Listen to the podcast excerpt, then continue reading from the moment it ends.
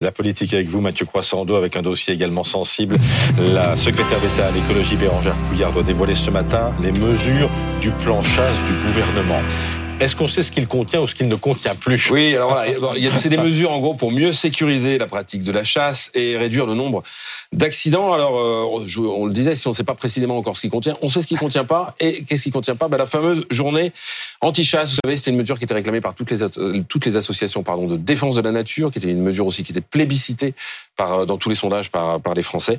Elle n'était pas tabou, selon Bérangère Couillard, il y a trois mois. Mais voilà, Emmanuel Macron a tranché. Ce sera non. Il a tranché comme il l'a toujours fait hein, en faveur euh, des chasseurs depuis le début de son premier quinquennat. À sa place, le gouvernement souhaite promouvoir, tenez-vous à votre chaise, une application pour se signaler et signaler les zones de chasse. Ça s'appelle Suricat, vous savez, du nom de ce petit mammifère euh, du désert. Alors, dans les déserts numériques ou les zones blanches ou le portable passeport, ben bonjour, bonjour les gars, salut Suricat. Euh, c'est une blague, a dit Sandrine Rousseau, tandis que le patron des chasseurs lui-même n'était pas content, il a jugé l'appli ridicule. Alors parmi les autres mesures, le gouvernement devrait instaurer un délit d'alcoolémie, à l'image de ce qui se fait pour, pour les automobilistes. C'était pas le cas aujourd'hui, hein, on pouvait chasser bourré. Et puis, une meilleure formation et un durcissement des sanctions euh, après les accidents, notamment. C'est aussi pour les promeneurs, hein. il y a peut-être un délit d'alcoolémie pour les promeneurs. On, permettait quand même à des gens de se promener avec une arme à feu tout en étant alcoolisés. Hein. Bon, finalement, quand on vous écoute, on dit que c'est les chasseurs qui ont gagné. Absolument. Alors, même s'ils protestent, hein, ça trompe personne, car on voit mal en quoi ces mesures euh, pourraient faire baisser les accidents quand on repense aux arguments parfois déployés par les chasseurs. Hein. En novembre dernier, un chasseur a tiré sur son frère de 76 ans en disant qu'il l'avait confondu avec un sanglier. Bah, merci sur les quatre, à quoi ça va servir Le mois précédent, quand même grave. Un, un chasseur sur notre antenne avait déclaré après avoir tiré sur une mère et ses deux enfants. Vous vous souvenez, Jeannot, 81 ans.